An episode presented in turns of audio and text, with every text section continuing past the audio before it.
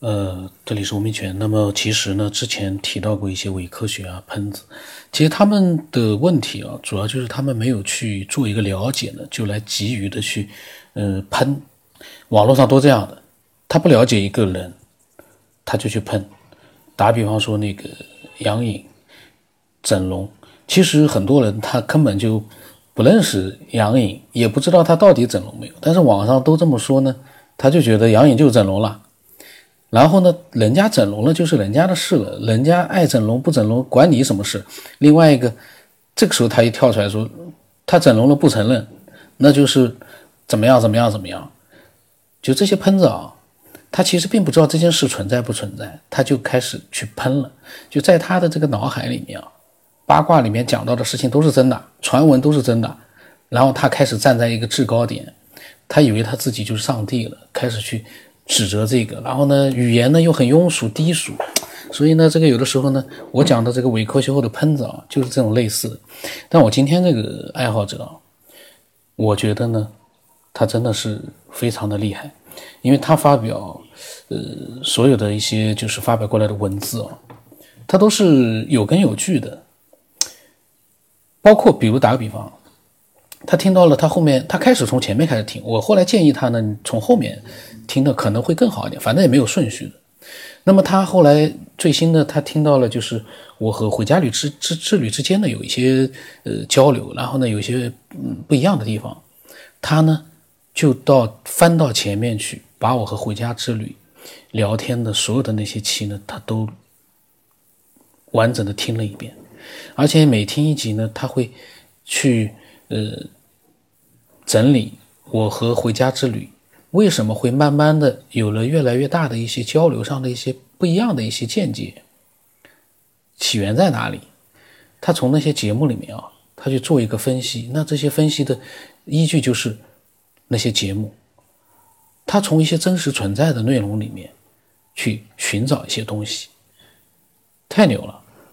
因为有很多的节目，其实我录完就忘掉了。我录节目是这样的，我想到哪说到哪。这一期录完了之后，你叫我回头再去想我刚才说了什么，我可能就忘了。那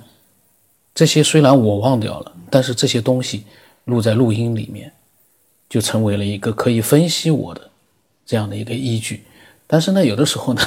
因为我也是随口说的，所以说，呃，其实很多期节目里面，我自己呢也有很多地方是自相矛盾的。这个分析呢，有的时候也只能讲。人性是复杂的，这没办法了，因为我的想法也不是一成不变的，人是一直在不断变化的。那么，回归他的这个分享吧，因为，嗯，这个爱好者呢，是我觉得，嗯，非常严做做问题，他呃，就是说他一定是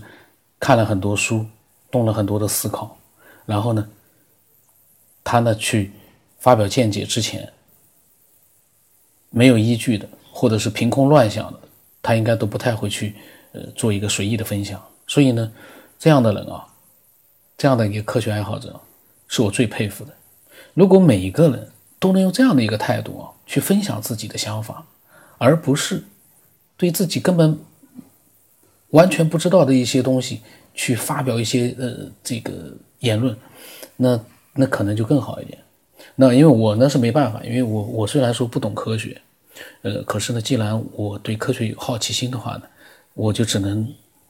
大开脑洞了。我这个纯粹大开脑洞。我所以说录这个节目，我一直要强调的，我是不懂啊。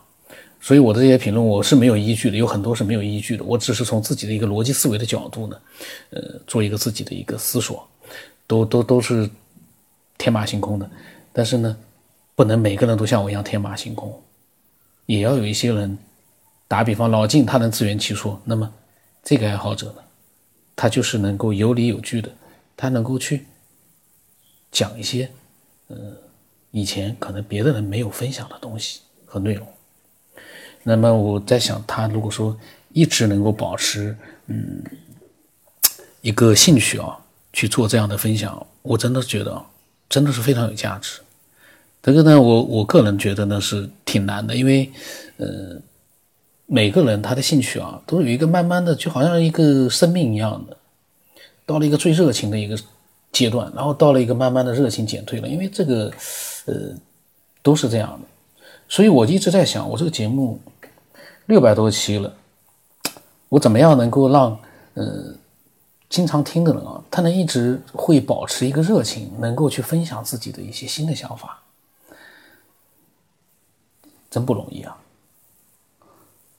我自己能够弄六百期，我觉得这个完全是因为兴趣啊，没有兴趣真的是很难。这个热情和兴趣，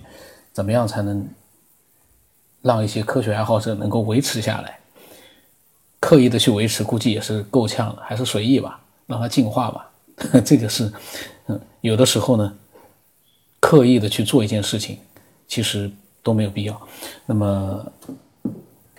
前面这个扯的太多了，这个怎么办？那么第一期呢，就是录他的内容了。我觉得，呃，把开始的一些可能并不是呃主题很明确的一些东西呢，我把它录出来。就一开始他刚刚添加我之后，呃，他跟我讲，他说呢，他也是刚开始听了，他是在一个月之前，正好是一个月之前，他听了这个文明圈，呃，他们他说呢，他挺喜欢就是